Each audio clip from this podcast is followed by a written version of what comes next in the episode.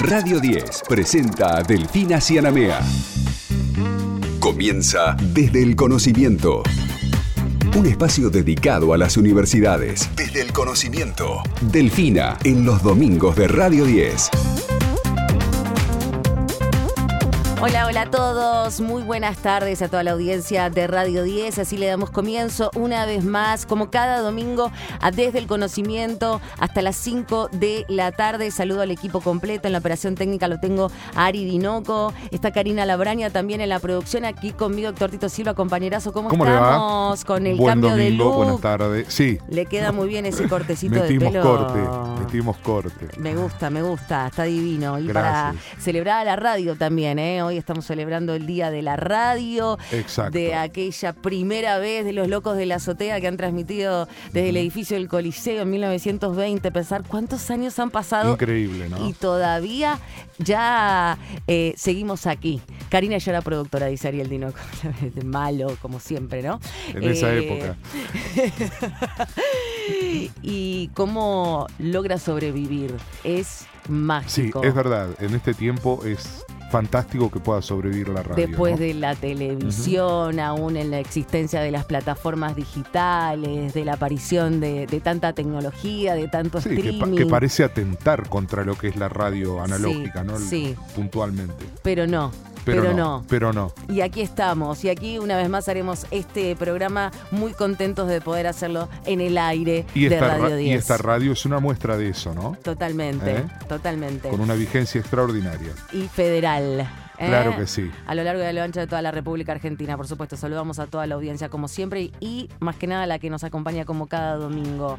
Vamos a charlar un poco de lo que tenemos en el programa del día de hoy porque tenemos un tema sumamente importante, sumamente interesante que vamos a estar abordando que tiene que ver con aprendizaje dentro de las cárceles. Hoy te vamos a contar sobre un proyecto piloto que se está desarrollando en la unidad penal número 5 de Victoria, una de las cárceles más antiguas y violentas de la región, la Universidad Nacional de Rosario, ¿no? La universidad una vez más como puente para la inclusión en todo lo que tiene que ver con el entorno de las cárceles. También vamos a estar hablando del el voto joven, que se esconde detrás de la elección de un candidato para las nuevas generaciones. Este es otro de los temas que por supuesto está en boca de todos eh, estos días, en, en todas las radios, en todos los medios, y que vamos a desarrollar con la titular de la consultora Y directora de la licenciatura en Comunicación Social de la Universidad Nacional de Quilmes, Soledad López, que analizó la relación de este sector de la población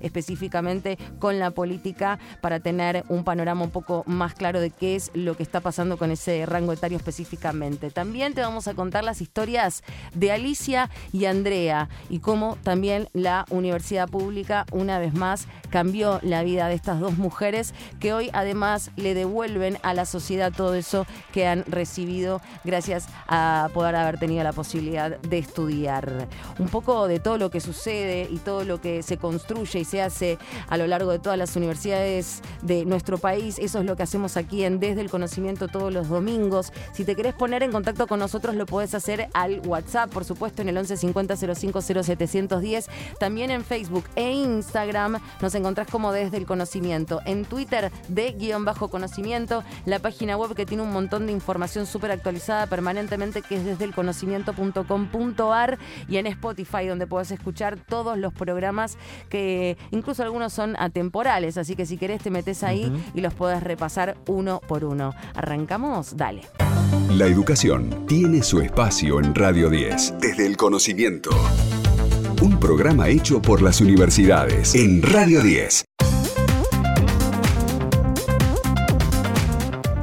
Y seguimos ahora desde el conocimiento para charlar lo que se hace desde el Instituto Rosario de Investigaciones en Ciencias de la Educación, el IRICE, que depende de la Universidad Nacional de Rosario y del CONICET. Vamos a hablar con la doctora Claudia Perlo, que estudia qué aprenden las personas en la cárcel, específicamente en la unidad penal número 5 de Victoria, en Entre Ríos, y en la unidad número 15 de máxima seguridad de Batán, en Buenos Aires. Doctora Claudia Perlo, aquí Héctor y Delfina los saludan. ¿Cómo está? Buenas tardes, Delfina y Héctor. ¿Qué Muy tal? bien, muy Un gusto. bien. Un placer poder. Gracias por este espacio. Gracias a usted por estar ahí del otro lado y para hablar de este tema que es eh, sumamente importante, del que tal vez no se habla demasiado, pero que hay muchas dudas muchas veces. Y cuando hablamos concretamente del el aprendizaje en las cárceles, ¿qué nos podés contar a grandes rasgos y de a poco nos vamos a ir metiendo? Bueno, muy bien. Bueno, saludo también a, toda la, audiencia en esta tarde de descanso. Este, que nos aproximamos a un tema que, que no es tan, tan fácil, este, pero que no podemos seguir dándole las espaldas, del no. y Héctor. Este, y vos dijiste algo importantísimo, es un tema que, que no se habla, se habla poco, o se habla cuando se tiene que, decir bueno lo que este, lo que pasa este, en la cárcel este, bueno como, como, negativo como problema y no se habla desde un lugar de revisión profunda y de una propuesta radical que mm. dé un giro este, a la perspectiva punitivista que tenemos hoy este, en las cárceles hacia una perspectiva que nosotros le llamamos de la ética del cuidado, ¿no? Este, en primer lugar, por allí decirles que cuando yo hablo de qué se aprende en las cárceles, no hablo de manera circunscrita a la escuela, ¿no? La escuela, bueno, es una institución, por supuesto, cuyo fin principal tiene que ver con la educación, pero la educación no solo pasa por la escuela. Esto lo dicen los docentes también en el medio libre, cuando dice aquí los niños están este, cuatro horas, tres, cinco horas, pero después van a la casa, van al barrio, van a la calle, la vereda, y en todos esos ámbitos se aprende. Entonces, en primer lugar, em, decirles que mi investigación se centra en un tipo de aprendizaje que no queda este, encerrado dentro del aula. Y cuando digo qué se aprende en la cárcel, hablo desde lo que aprende también una visita, cuando entra, porque entran niños también a las cárceles, a visitar a sus padres, a sus abuelos, sus hermanos, por eso tenemos que poner mucha atención de que se aprende en una cárcel, porque están también, ingresan las infancias. Y un niño aprende cuando se lo saluda o no se lo saluda, cuando se le abre la puerta, cuando se abre un candado. Este, no solamente este tiene que ver con, con, cuestiones de, de, limitación económica, sino inclusive de carencias afectivas, ¿no? Más que de bienes materiales en sí mismo. Bueno, sí, sí, ese es un punto también crucial, este crítico, para porque muchas veces también creemos que las carencias o, la pobreza, como se habla, tiene mm. que ver con estas cuestiones materiales, que también este, lo son, este, eh, Delfina, porque si nosotros vemos este, el perfil de las personas que, están presas en nuestro país y también compartimos con otros países latinoamericanos, tenemos un perfil de personas con condiciones socioeconómicas muy bajas, jóvenes, con escolaridad incompleta, sin trabajo al momento de ser detenido, pero quizás esas no sean este, los puntos de carencia más graves. Acá las carencias tienen que ver con el abandono, con la violencia, es decir, con este, una, una base, este, sí, una base afectiva segura, decimos nosotros, que les haya permitido a estas personas, este, bueno, desarrollar este, sus vidas, este, de alguna manera, eh, pudiendo eh, desenvolver sus potenciales de vida, ¿no? Este, en estos este, contextos que nosotros decimos también, las personas no son peligrosas en sí mismas eh, están en situación de peligro. Están en situación de peligro en la calle y están en situación, redoblan el peligro cuando entran a la cárcel, porque hoy las cárceles son altamente peligrosas, no solo porque hay personas que en su momento cometieron un delito, y claro está que esto es peligroso. Yo de ninguna manera estoy acá soslayando el delito, me gustaría que lo tenga claro la audiencia, no estoy minimizando ni soslayando el delito, ni diciendo que las personas que están en la cárcel no tengan una pena este, a, que realmente cumplir allí. Solo estoy diciendo de que las condiciones que hoy tenemos organizativas, eh, las políticas este, que se instrumentan hoy en la cárcel, lejos de traernos seguridad, eh, ponen a estas personas, y no solo a estas personas, a la sociedad toda en situación de peligro. Porque hoy en día, eh, Delfina, nadie se reinserta ni se integra cuando sale de la cárcel. Hmm, esa es una definición eh, realmente que invita por lo menos a ampliar este concepto, porque estamos en un momento, incluso en un contexto electoral, en donde eh, hay posturas eh, ideológicas muy antagónicas con respecto a este tema en cuestión y se debate constantemente qué mm. hacer eh, y, si hasta, dónde eh, la reinserción, hasta dónde la inversión en aquellos que de pronto pueden encontrar la posibilidad de recomponer sus vidas. Pero esta definición que usted acaba de darnos, Claudia, realmente es de una contundencia que nos deja pensando. Bien, bueno, mira, yo realmente he escuchado a las personas hablar de seguridad, pero no he escuchado a ningún candidato, no, no estoy permanentemente escuchando los medios de comunicación porque me dedico mucho al, bueno, al territorio básicamente, hace un hmm. ratito vine de la cárcel de Nomía 5 y también a realizar trabajos académicos y no estoy escuchando permanentemente los medios, pero trato de estar atenta a lo principal y no he escuchado a ningún candidato que hable de una propuesta este, en relación a la cárcel. Sí escucho hablar de seguridad y eso me preocupa muchísimo. Ya lo he dicho en otros medios, pero creo que está bueno repetirlo. Ustedes saben que etimológicamente seguridad significa securitas.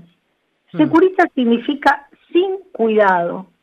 Una sociedad que está preocupada por la seguridad es porque hace tiempo ha perdido su instinto de cuidado. ¿eh? Este, si no pasamos de la seguridad al cuidado, yo creo que como humanidad no vamos a sobrevivir. Hmm. ¿eh? Este, cuando digo el cuidado, digo en pensar en, en, las personas que están en la cárcel, ya no como delincuentes este, cuando están en la cárcel. Que cometieron un delito, vuelvo a repetir, es claro, pero yo no trabajo con delincuentes, yo trabajo con personas que cometieron un delito y que la sociedad debe prestar especial atención porque esas personas van a salir de la cárcel, tarde o temprano, con una este, larga pena o con una corta más pena van a salir y, necesitamos saber este, cómo nos vamos a vincular con ellas. ¿Y, por qué crees que, sucede este fenómeno por el cual eh, no se puede producir esa reinserción adecuada? ¿Crees que tiene que ver con cuestiones edilicias, que, con cuestiones judiciales? Eh, ¿a, qué lo puedes atribuir? Bueno, las causas son múltiples, ¿no? Pero vamos quizás a lo mejor a, tomar esta palabra que vos traes, que hoy en día está muy cuestionada por toda la bibliografía y también por la práctica, que tiene que ver con la palabra reinserción, que en realidad está en el artículo 1, es el artículo 1 de, la ley de ejecución penal, que también habría que revisar profundamente. Estas personas nunca estuvieron insertas. Jamás, porque las características que yo te decía recién, escolaridad incompleta, changarines, no tenían trabajo en el momento de ingresar, y cuando ingresan, todas esas condiciones, si ustedes ven las estadísticas del SNEP, que yo no se las voy a repetir ahora para no aburrirlos, pero todas esas condiciones se agravan, porque en la cárcel no hay trabajo para las personas, la educación, al menos en los estudios que yo vengo haciendo, constituye un 25% de la totalidad del servicio educativo en el medio libre. Entonces, este, sí, lo edilicio también, el hacinamiento, pero no me quiero quedar en las cuestiones económicas también del problema de la política penitenciaria, porque si no, nos va a pasar lo mismo que pensar que las personas delinquen porque no tienen recursos materiales. ¿eh? Tampoco podemos decir que no tenemos otras políticas penitenciarias porque no tenemos dinero. es una cuestión de recursos, pero creo que la apuesta no pasa por tener más cárceles, que a mí eso también me ha preocupado. En vez de pensar en más escuelas estamos, o más universidades, estamos pensando en más cárceles. Para mí es una locura. Vuelvo otra vez a lo que sería, este, no sería lo, económico, lo financiero. Eh, tiene que ver con un modelo este, del final Héctor. Tiene que mm. ver con un modelo punitivo represivo, eh, en el cual también la ley de ejecución penal Ustedes fíjense que cuando una persona este, eh, ingresa a una unidad penitenciaria, bueno, se hace una entrevista de admisión, que se le hace desde tratamiento, ¿eh? hay una oficina de tratamiento, eh, y, todo pasa por allí, ¿no? Hay una visión tratamental, correccional, punitiva. No todas las personas que han delinquido están enfermas. Mm. Quizás las personas que han delinquido es porque no han tenido una oportunidad, una oportunidad para estudiar, una oportunidad para trabajar. Entonces, a ver, algunas estadísticas dicen que quizás el 20% tendría que ver con psicopatologías graves, como podría ser un psicópata, un perverso, pero hay un 80% que son personas que no tuvieron oportunidad para desarrollar sus potenciales no han tenido un trabajo, no han tenido una educación, no han tenido esto que les decía, una base afectiva segura, que sea una contención familiar que les haya permitido, bueno, desarrollar vínculos sanos. ¿eh? A propósito de esto, cuando ustedes estudian eh, a, las personas que, están detenidas, de pronto descubren que han eh, estado en un, en un, contexto de violencia, en un contexto de abandono, en, en, un contexto realmente muy dificultoso y en donde generalmente brota, aparece, subyace el resentimiento, ¿no? con todo lo que eso significa. Ahora, uno se pregunta cómo se reconstruye a alguien desde el resentimiento, porque es justamente un sentimiento nada sencillo de superar. Bien, voy a decirte una palabra que no les va a parecer para nada científica, pero hay que instalarla porque este, el biólogo, los biólogos Maturana y Varela la habían instalado. Se vuelve desde el amor, eh, Héctor y te lo puedo llegar a probar científicamente. No me va a dar el tiempo aquí de la radio. Maturana dice que el amor es el hilo central del vivir. Biológicamente este, está este, esta cuestión de, este hilo central está este, eh, sustentado por el tema de la cooperación. ¿no? Yo trabajo mucho con la biología, este, el modelo de la biología es, un modelo eh, maravilloso para poder pensar cómo todo colabora en un organismo todo colabora en un ecosistema, ¿no? Entonces, este, hay que volver a integrar. Acá hay una palabra clave. Estas personas este, sufren un problema de desintegración existencial. Están desintegrados consigo mismo, están desintegrados con el otro, están desintegrados con la comunidad. Por ello, acabo de venir hace un ratito, yo coordino acá en la Unidad 5 un taller de expresión, que es un taller de adicciones, donde trabajo con la metodología de biodanza, y eh, eh, los abordajes son grupales. A ver, todo bien para las terapias, que muchas veces hay casos que tienen que, ya nos estamos metiendo en cuestiones este, de abordaje, ¿no? Que también es fascinante. este, las terapias individuales, obviamente, que, que pueden ser necesarias en algún momento, pero acá tenemos que ir a abordajes esencialmente grupales, porque estas personas tuvieron problemas con el vínculo tuvieron problema con el vínculo, primero ese vínculo primario familiar y luego con el vínculo con su comunidad, es decir, han vivido fuera de la ley. Hay un concepto que para mí es maravilloso, lo traigo sobre la mesa porque es fundamental, que es el tema de la libertad, que justamente lo que en principio les privamos a estas personas, pero ahí también hay un error teórico, porque estaría mal dicho personas privadas de la libertad, en realidad, lo que, aunque la ley también lo menciona así, estas personas el único derecho que tienen privado es a la circulación ambulatoria. ¿Qué quiere decir? No se pueden escapar de la cárcel, tienen que quedarse ahí. Y yo la verdad que no tengo, pero a veces cuando hablo con los jueces le digo, mire, yo no le vengo a pedir que, que lo saque de la cárcel, salvo que le corresponda por algún instituto, no usted sabrá esa es su tarea.